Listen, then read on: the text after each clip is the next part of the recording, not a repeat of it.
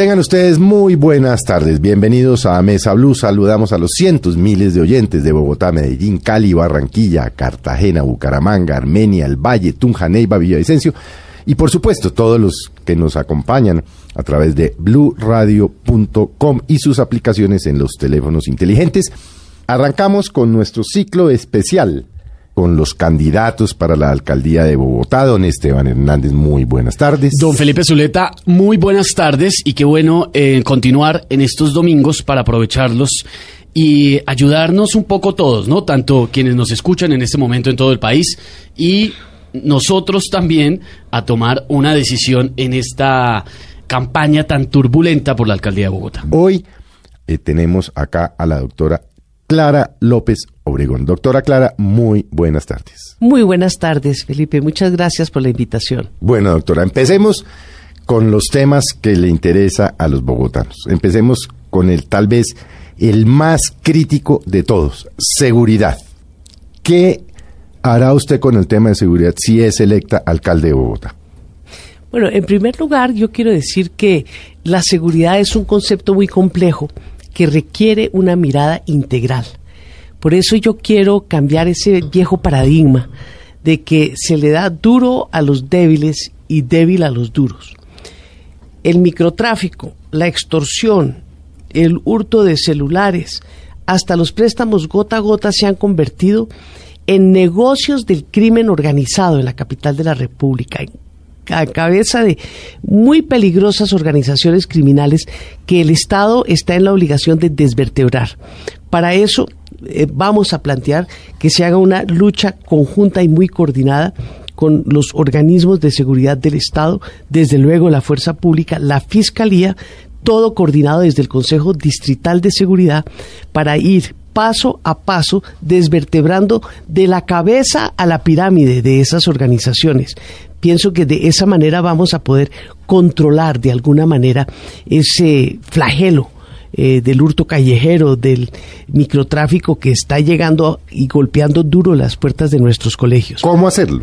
Eso se hace con inteligencia. Mire, yo estuve durante varios años en la en la Comisión Antiterrorista de Bogotá se hace con una conjunción de fiscal inteligencia para respetar como corresponde todos los derechos, pero identificando quiénes son las cabecillas, quién cumple qué papel en qué organización. Se identifican uno a uno, se ubican y se ponen a buen recaudo. Así se hizo con todas las células guerrilleras en la capital de la República y ahora tiene que usarse esa misma estructura y metodología para eh, debilitar y desarticular estas eh, organizaciones criminales. Yo no las quiero llamar bandas criminales para no meterme en otro argumento. Pero sin embargo, doctora Clara, el tema, por ejemplo, de los robos de menor cuantía, la persona que en el Transmilenio le roban el celular, la que en la calle la atracan y es menos de dos millones de pesos, y simplemente capturan al ladrón y lo sueltan porque pues no no no hay mucho campo de acción. Por eso se necesita la articulación con la fiscalía. Es que esto no es para que haya una rueda suelta en el procedimiento. Se empieza con la cabeza sin desde luego descuidar la parte de la base de la pirámide que se tiene que atacar de manera complementaria con oportunidades para nuestros jóvenes, porque es que estas organizaciones criminales están reclutando a nuestros jóvenes y nosotros tenemos que darles oportunidades con programas como el de Jóvenes en Paz que adelante el IDIPRON, que es muy importante, pero también con educación, con empleo, con una acción envolvente para que los jóvenes tengan donde pasar su tiempo libre. Así es que esto, por eso le decía, es integral. Esto no puede ser una sola gran medida como la varita mágica de Harry Potter que todo lo arregla. Y tenemos que fortalecer la policía por cuadrantes. Mire, ese es un eh, excelente mecanismo de policía de proximidad para la vigilancia en las comunidades. Empezó bien, porque la teníamos articulada cuando se inició el plan piloto aquí en Bogotá, cuando yo era secretaria de gobierno. La policía estaba estructurando sus cuadrantes en lo que nosotros denominábamos los territorios de gestión social integral, es decir, poner una coordinación de policía con toda la red social del Estado para abordar cada tema según eh, la solución que requiere. El problema de violencia familiar no se va a resolver solo con bolillo. Tenemos que llegar ahí con la comisaría de familia, tenemos que llegar ahí con eh, eh, integración social.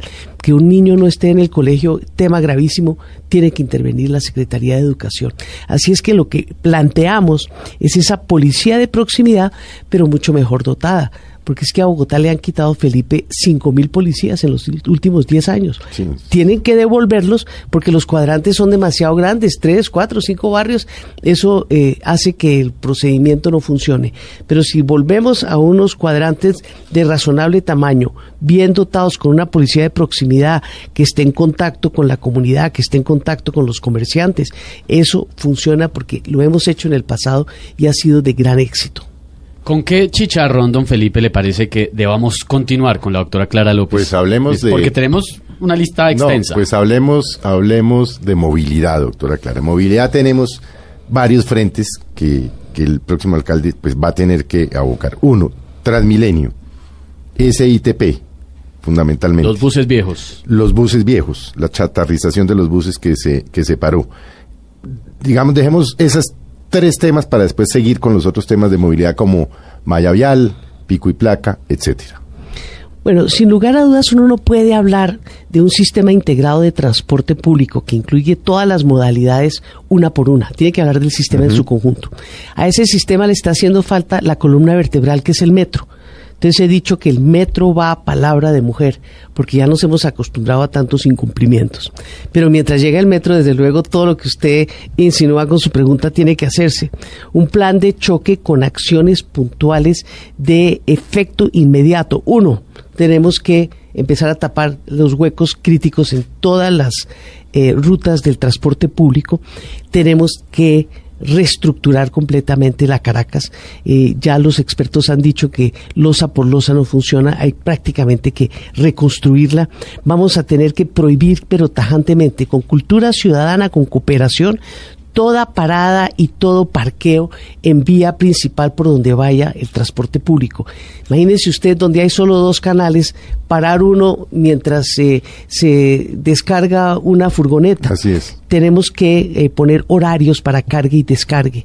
Y desde luego, sin lugar a dudas, vamos a tener que eh, reorganizar el SITP, que es eh, el componente de buses azules del sistema integrado de transporte público. Dicen los, los expertos que el problema con el SITP, aparte de que son unos buses viejos que pintaron, pero bueno, digamos, y es que las rutas, la, gente dice es que las rutas no nos sirven. Sí, y en eso tiene toda la razón la gente. Las rutas no están llegando a los barrios. No están llegando a los barrios. Y si hay unas rutas mm. que pasan tres buses seguidos desocupados de los, de los del SITP. Mire, le cuento, eso se llama mala planeación y mala ejecución, porque es que cuando usted tiene un plan y no le funciona, pues ¿qué es lo que tiene que hacer? Evaluar y recomponer. Hay que recomponer las rutas, sin lugar a dudas. Hay que acabar con ese divorcio entre las necesidades de transporte de la gente y las rutas que está sirviendo el SITP.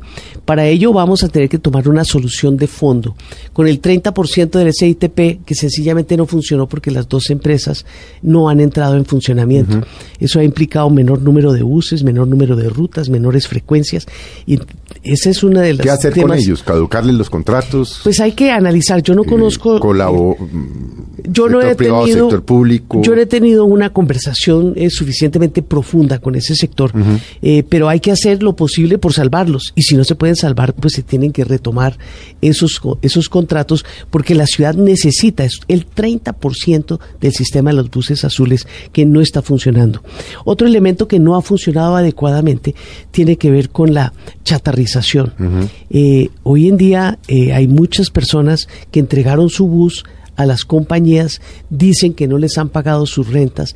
Me sospecho que son principalmente las dos, Egobús y Ecobús, que están en dificultades económicas, pero ahí también hay un sector del transporte tradicional que necesita urgentemente atención, porque es gente mayor de edad que vivía de su bus, a veces hasta dos familias de un solo bus y han quedado en la total inopia. A ellos hay que atenderlos inmediatamente.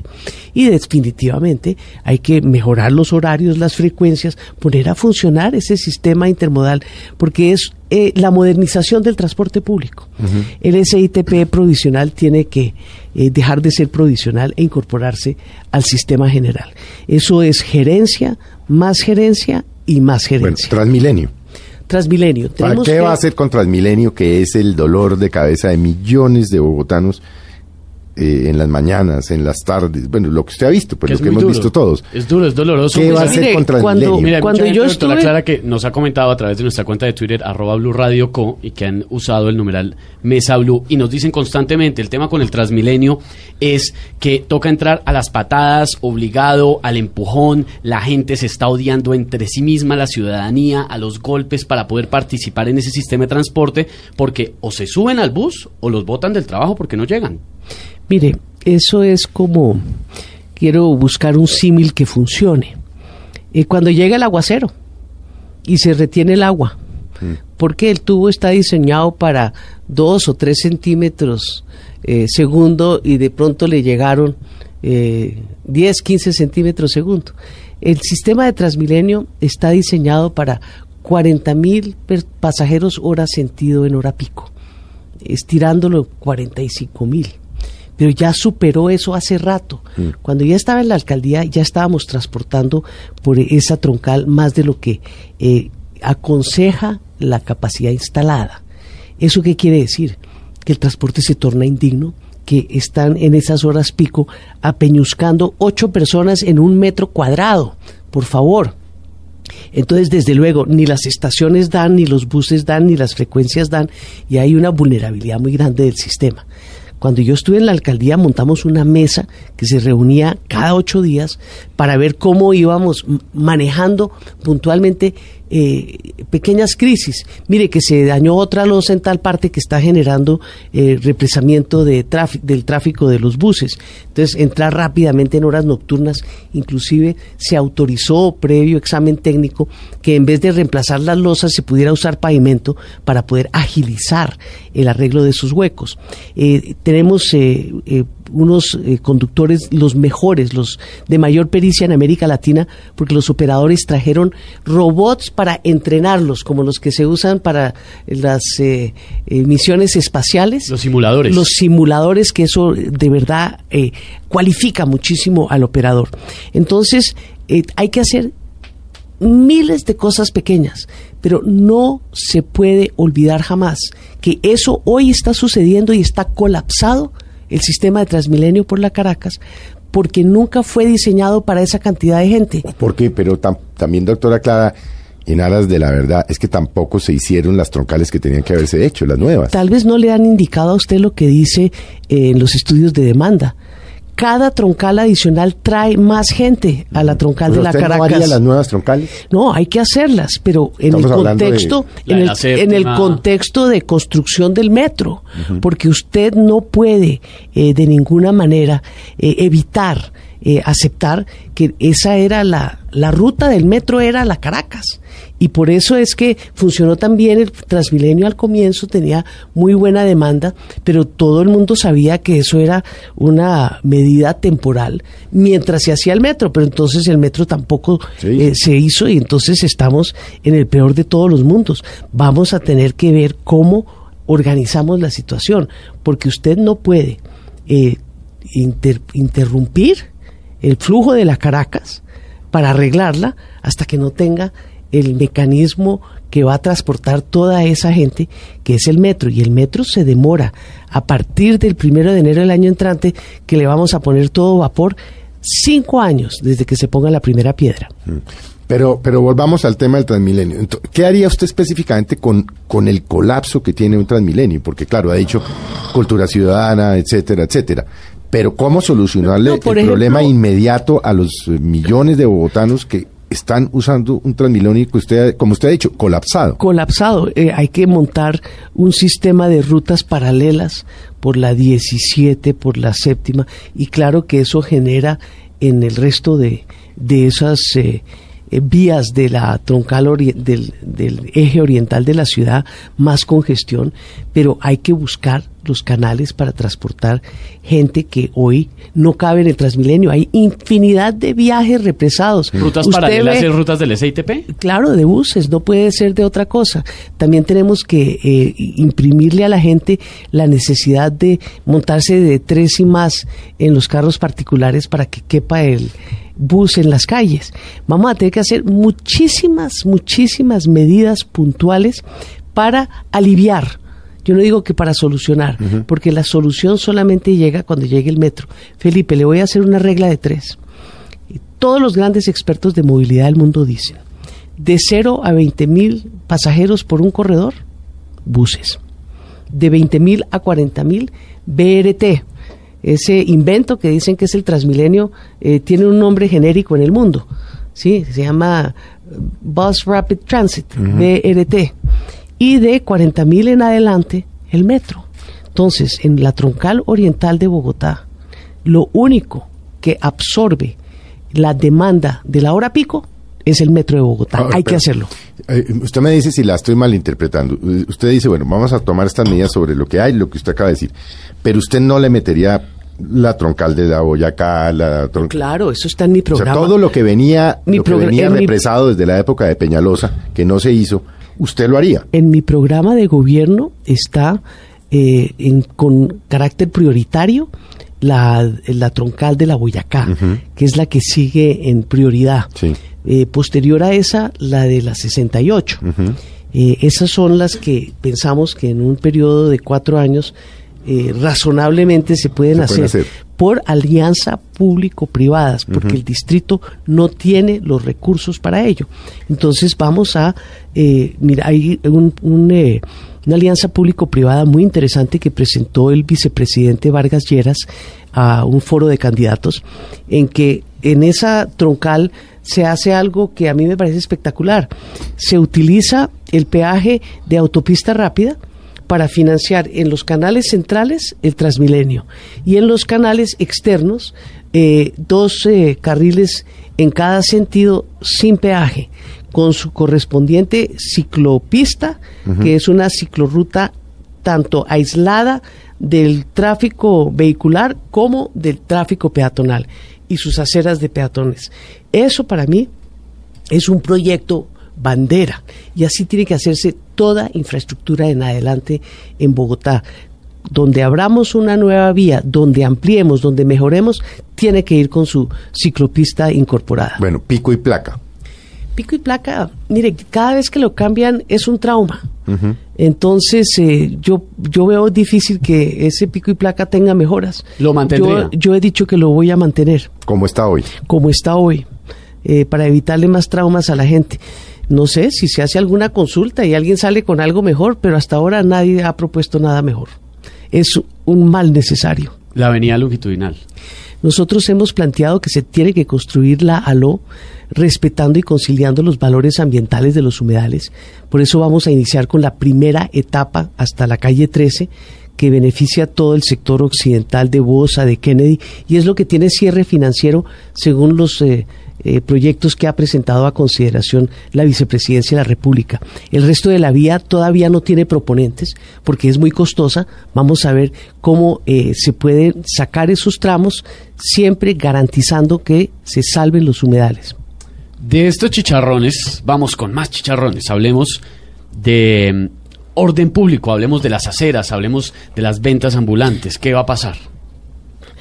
Mire, yo creo que esta nueva etapa que va a vivir Colombia nos va a permitir a todos entender que los conflictos los tenemos que conversar, los grandes y los pequeños. ¿Y qué cantidad de conflictos hay en el espacio público de Bogotá? Es total, Bogotá volvió a quedar invadida. Eso es un... Eh, eso es un tema de no acabar.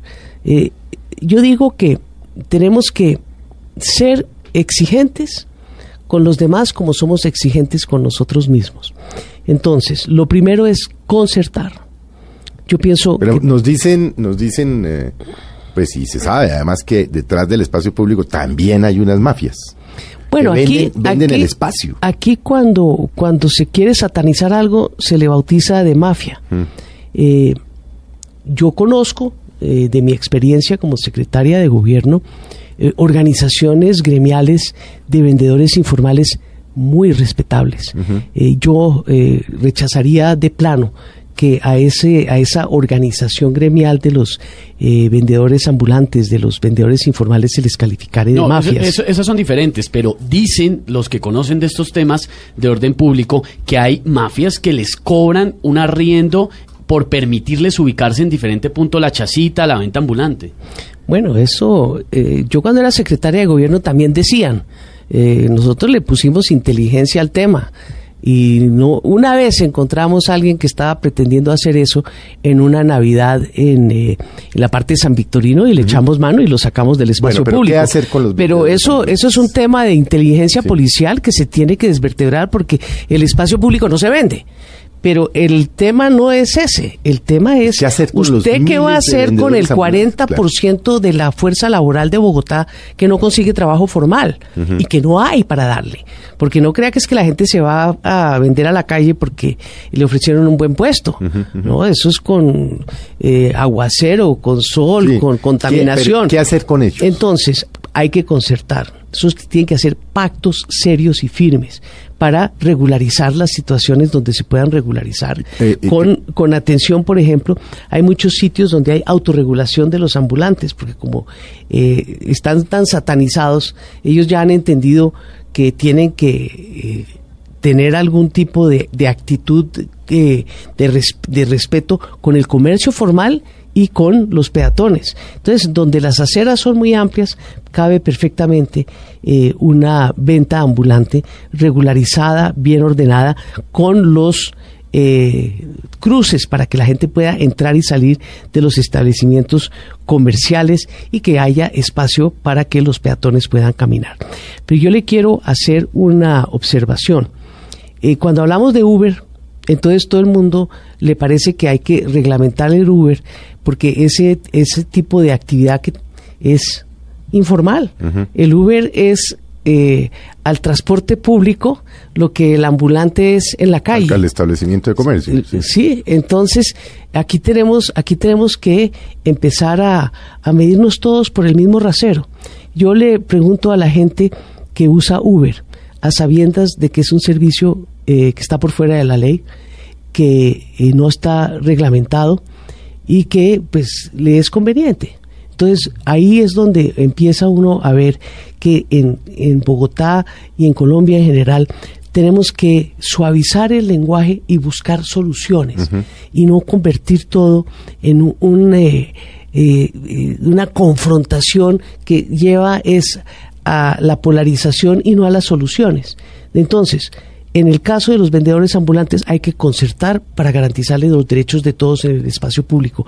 En el espacio de Uber hay que hacer lo mismo. Usted no puede permitir semejante competencia desleal quebrando a una cantidad de familias. Hay 120 mil taxistas en Bogotá y entonces, ¿qué? ¿Los vamos a mandar todos a la casa? Ya que tocó el tema, doctora Clara, ¿qué, haría con el tema de Uber, de los taxistas? Es, es, lo que estoy planteando, es lo mismo. Aquí hay que concertar y garantizarle los derechos a todos. Usted no puede reemplazar un taxista que paga su cupo.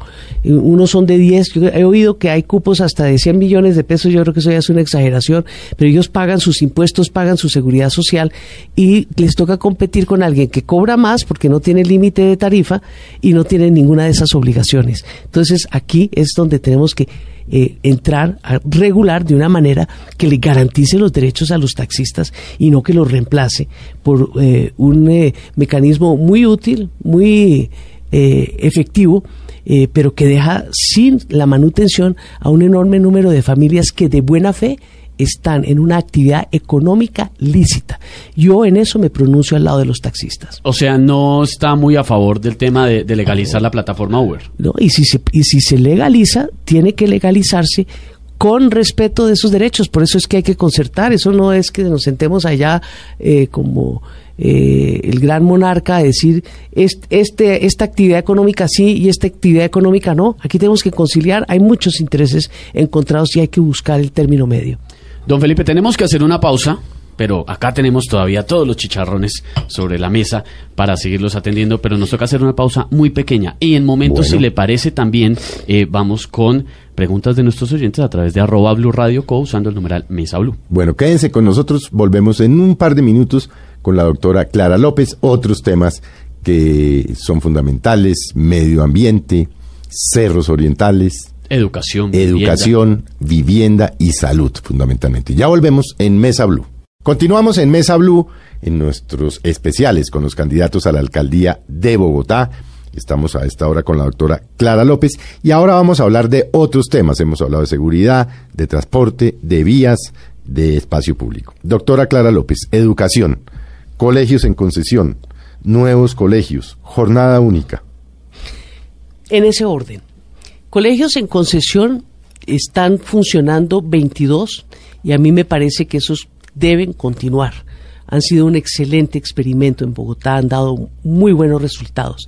Entre ellos, el de la jornada única, porque esos son los únicos colegios públicos de Bogotá que tienen jornada única y ahí se desprenden varios elementos. Uno, que hay menor eh, embarazo infantil, eh, adolescente, menor matoneo en las clases y mejores resultados en exámenes.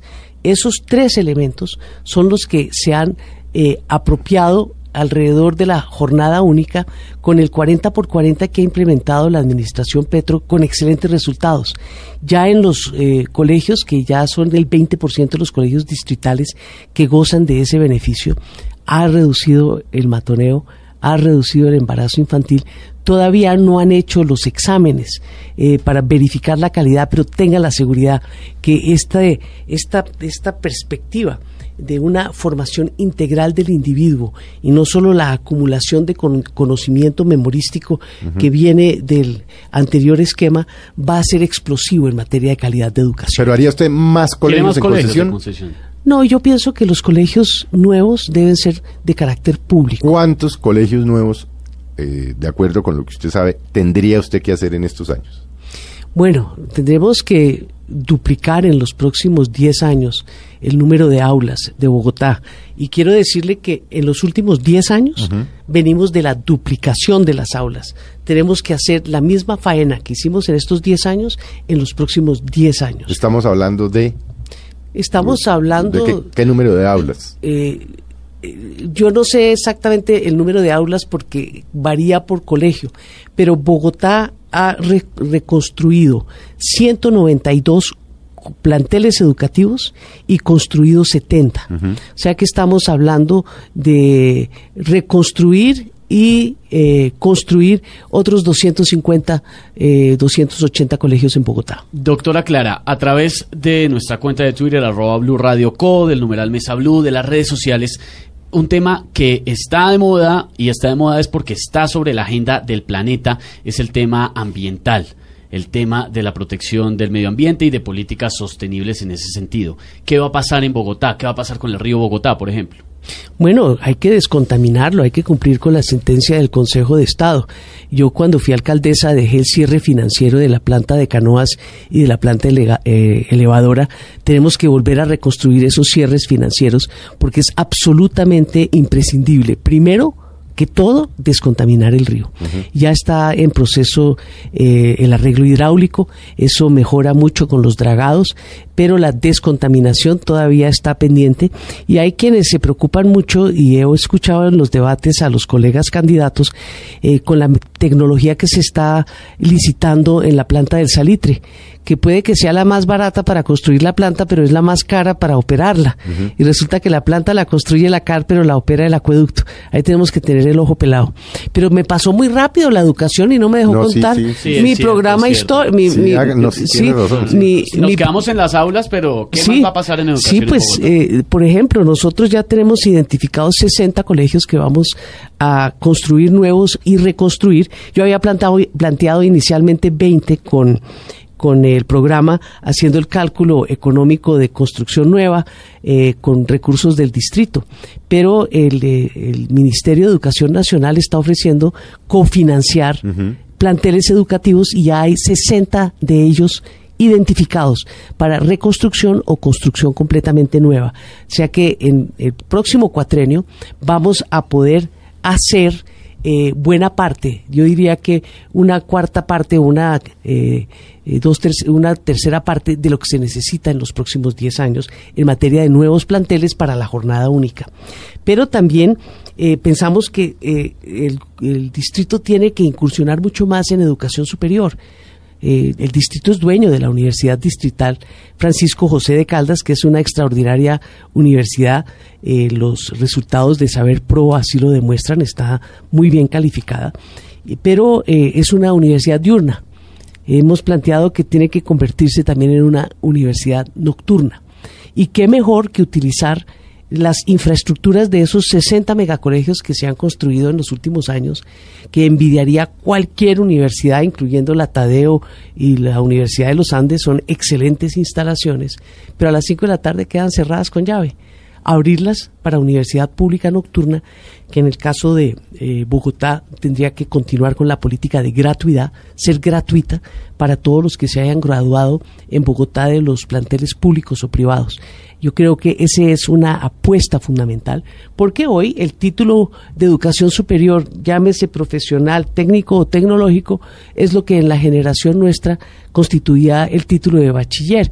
Hoy en día el que no tenga un título de educación superior, pues no juega en el mercado. Y es fundamental abrirle esa oportunidad a los jóvenes en las localidades y a las mujeres cabeza de familia que dejaron sus estudios y que ahora están ávidas de profesionalizarse. Muy ligado al tema de educación, y, de, propender en la educación superior, la educación técnica, está el tema del trabajo, del empleo.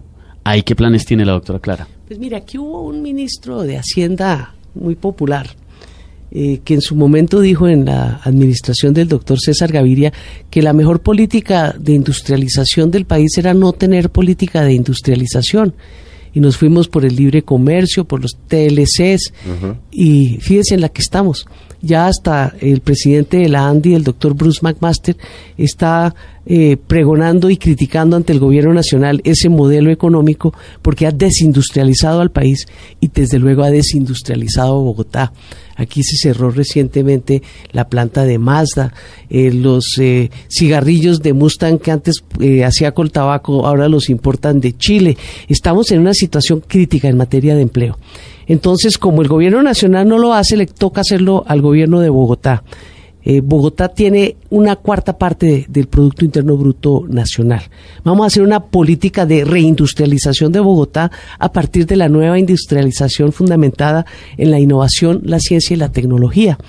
Para ello vamos a estructurar institucionalmente una alta consejería para que pueda regir un consejo consultivo integrado por academia, empresa, y sectores gubernamentales para que sobre ese trípode hagamos una política muy robusta de proyectar a Bogotá con la vocación de ciudad del conocimiento hacia el año 2038, cuando celebramos 500 años de fundación y en el proceso pues vamos a dedicar el 2% del presupuesto de inversión. Esos son un billón de pesos mal contados en cuatro años adicionados de regalías, adicionados del 5% de las utilidades de las empresas públicas de Bogotá para generar un fondo de eh, crédito barato y de capital semilla para los nuevos emprendedores, para los proyectos de investigación a través de el Parque Tecnológico de Bogotá, el Anillo de Innovación y generar una masa crítica hacia una nueva industrialización de mayor valor agregado, lo que implica muchos mayores salarios. Yo pienso que esa política de fomento empresarial, de fomento de crecimiento económico, eh, con miras al empleo, en eh, lo que es eh, lo que está demandando eh, la globalización, la innovación, la ciencia y la tecnología, es la salida incluso para tanta informalidad que tiene este, esta ciudad. ¿Cómo traer a todas estas empresas que se, salieron de Bogotá? O sea, se fueron ya a, otras áreas, a, a Cota, a Chía, bueno, a Cajicá. ¿Cómo volver a traer a todas estas empresas que se han ido? Yo pienso que que las que se han ido, eh, pues se fueron. Ya, sí, pero ¿cómo evitar que se sigan eh, yendo de la 80 eh, para abajo, pues por ejemplo? Se están yendo por el precio de la tierra. No se están yendo por falta de servicios y porque en esos municipios además les están ofreciendo unas gabelas tributarias que después les van a salir muy caras. Porque fíjese lo que está pasando en Faca. Allá pues también hicieron lo mismo, permitieron el uso del suelo el que quisieron y se les olvidó que eso implicaba redes de servicios y ya no tienen ni agua. No tienen ni agua, Entonces eso va a pasar, o sea que ellos por, por necesidad van a tener que regresar, pero sí tenemos que hacer algo. Y el algo responsable es organizar con Bogotá y la so- nueva asociación de municipios que se ha generado en la sabana, con todos los municipios contiguos a Ajá. Bogotá, una articulación de los planes de ordenamiento territorial y una armonización tributaria, porque es que eh, no, es, eh, no es lógico eh, competir en contra del municipio.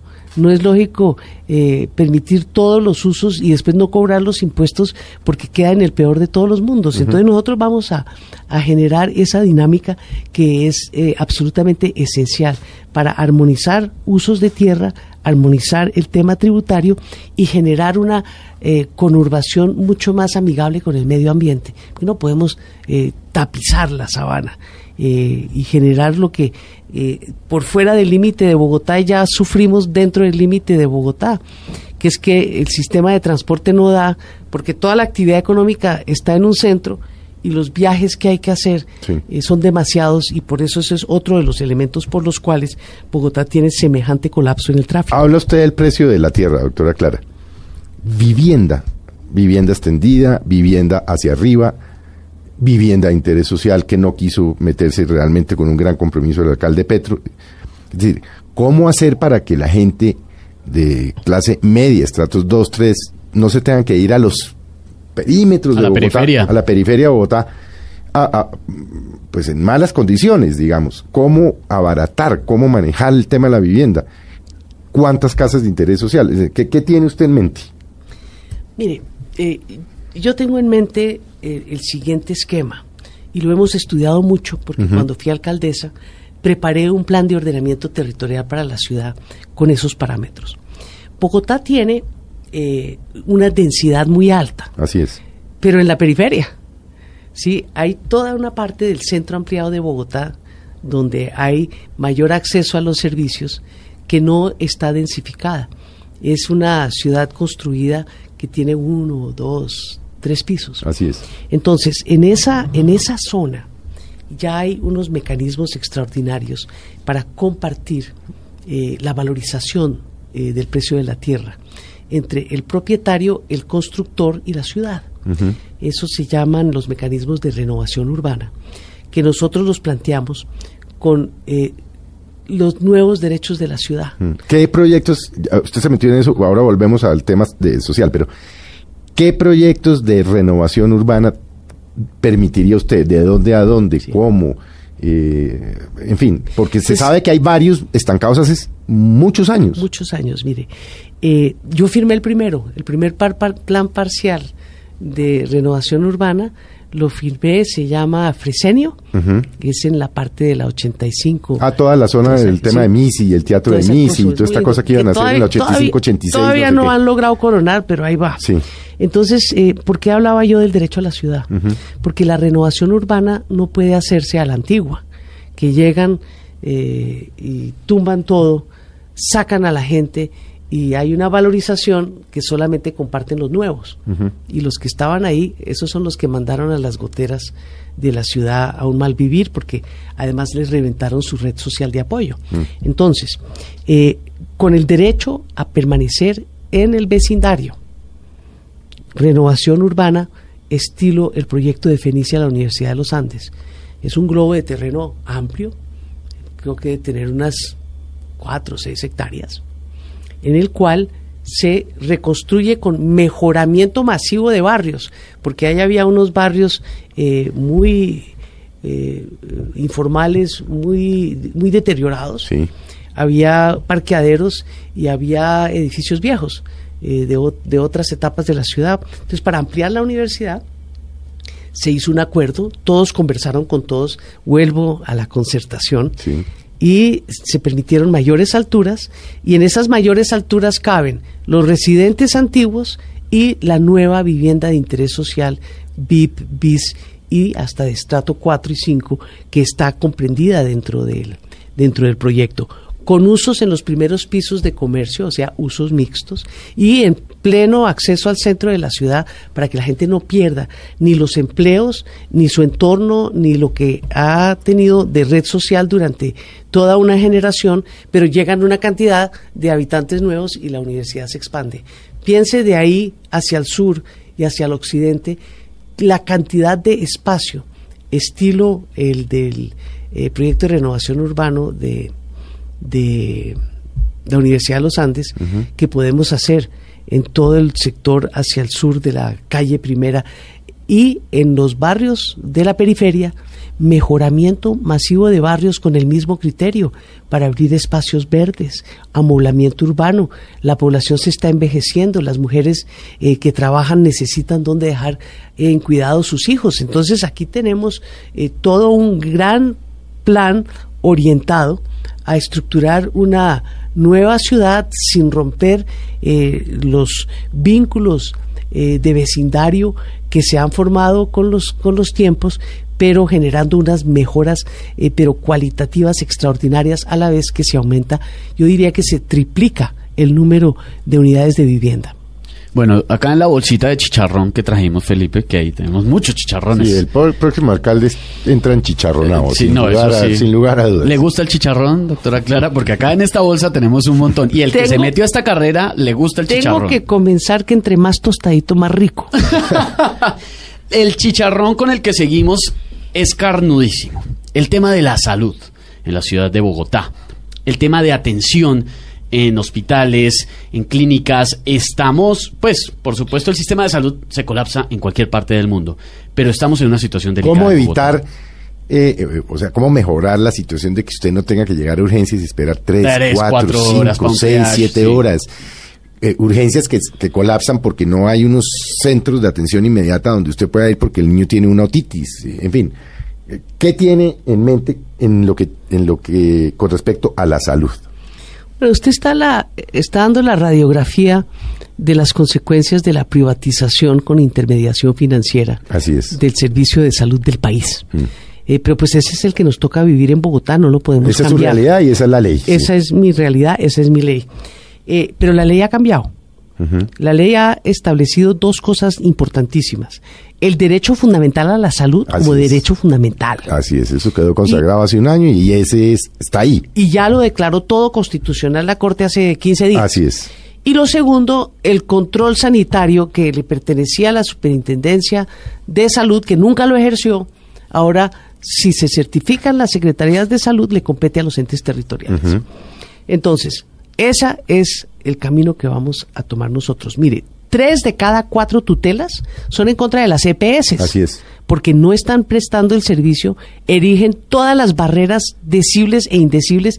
Yo a veces en chiste digo que tienen más abogados y administrativos que médicos, porque eh, su negocio es impedir el acceso a la cobertura a la que tiene derecho la gente, porque entre más barreras pongan, pues más plata ganan. Entonces, vamos a ejercer el control de inspección, control, vigilancia con poder sancionatorio que nos ha dado la ley. Y como rector del sistema de salud de Bogotá vamos a estipular la integración de servicios tanto del sector público como del sector privado en territorios de servicios para racionalizar el acceso.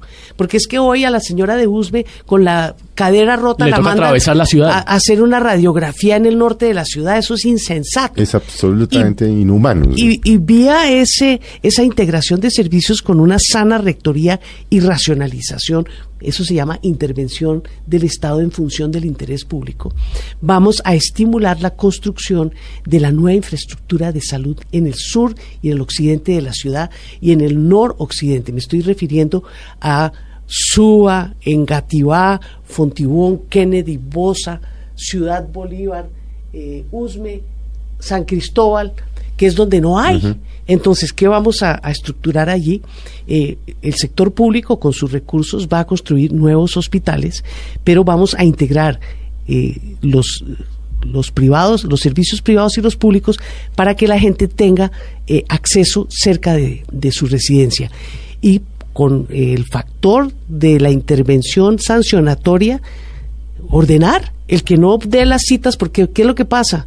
No dan las citas, entonces la gente se atiborra en las urgencias. Usted vio lo que pues, pasó hace unos días de la mamá de este niño que pidió una cita y se demoró 546 días. Y llegó 10 minutos cuando tarde, llegó 10 minutos y tarde, médico no lo atendió. atendieron. Que no la atendió el médico porque como los médicos también les ponen 80 mil citas, tienen que cumplir unos Pero- tiempos. No, pero, Pero, es que, es que son las son las insensateces Sí, de un sistema pero- que tenemos que revisar. Usted se imagina muy bien que esto tiene que funcionar con eh, una férula de Sí. disciplina desde el Estado. El sector privado no se supo autorregular, lo vamos a regular. Pero muchos, de, muchos no, dos de sus contendores han dicho que van a crear unos como centros de atención inmediata. Como los centros de salud como de unos antes. centros de salud de antes, o sea, donde eh, la cosa elemental, la cortada, la otitis, Perdóname, el de es que con todo respeto están inventándose el agua tibia. Eso aquí se denomina territorios saludables. Ajá. Eso es todo el esquema de Naciones Unidas que ha funcionado, que funcionó en Colombia hasta que llegó el gobierno del doctor César Gaviria y cambió todos los esquemas. Y aquí en Bogotá se implantó desde la época de Lucho Garzón, se llamaba Salud a su casa. Entonces, ¿qué funciona? Un, un sistema de atención primaria en salud donde a los pacientes los van remitiendo al nivel de sofisticación que necesita Claro. su dolencia. Entonces, eh, en los centros de salud locales, pues van las cosas eh, sencillas. Tienen otro nombre hoy, se llaman ULAS, eh, unidades de No, eso ya es atención. O no sé, eso ya no sabemos Eso eso- tienen otros nombres, pero lo que le quiero decir es que eso ya existe.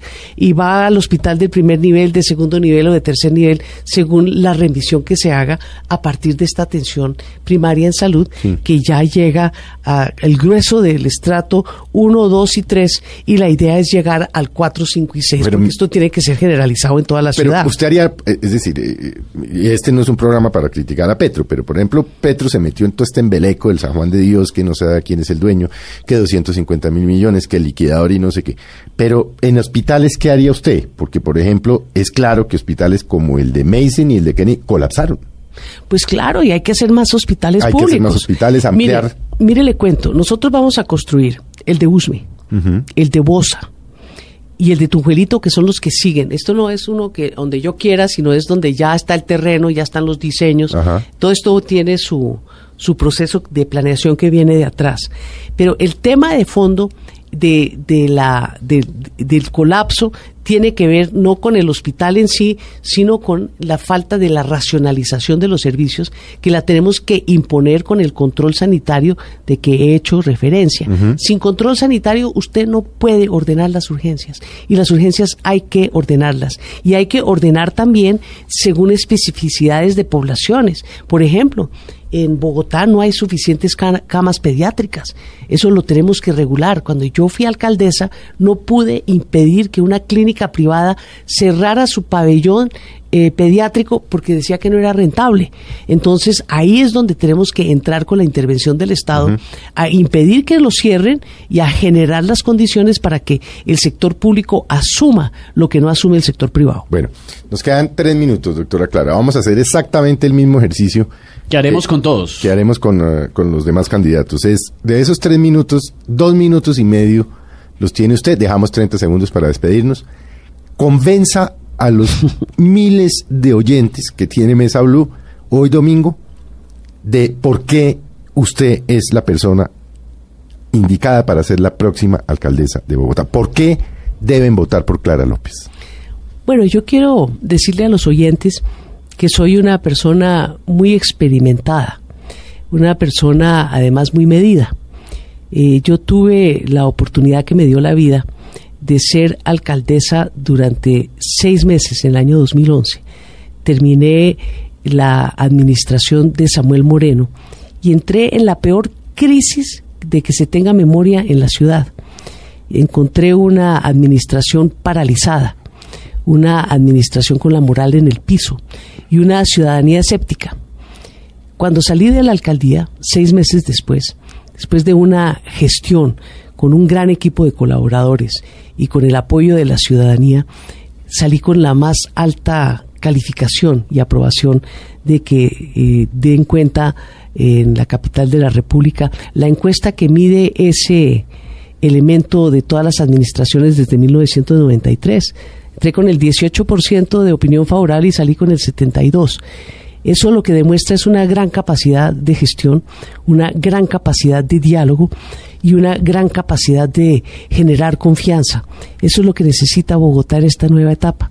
Y yo pienso que el verdadero cambio que necesita nuestra ciudad y nuestro país de cara a los acuerdos de paz es el cambio que implican los valores eh, femeninos al mando, eh, la buena composición, la atención al cuidado, eh, generar eh, búsqueda de consensos, de concertación para reemplazar esta cultura de antagonismos y de protagonismos a que nos hemos acostumbrado.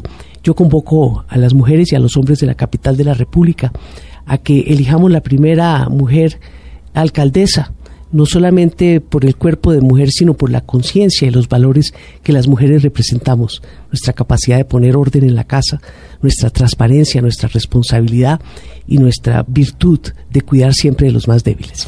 Bueno, doctora Clara, muchas gracias. Don Esteban, se nos acabó Don el tiempo. Felipe, se nos acabó el tiempo. La bolsa, todavía tengo chicharrones entre la bolsa. pues se porque... quedaron temas, obviamente, pues es que es No, pero tengo que guardar para los demás candidatos. Ya viene Pacho Santos, vamos a hacer una pausa para voces y sonidos y ya viene Pacho Santos también a sentarse y le tengo chicharrones también calientes. Bueno, y a ustedes muchas gracias por acompañarnos en Mesa Blue.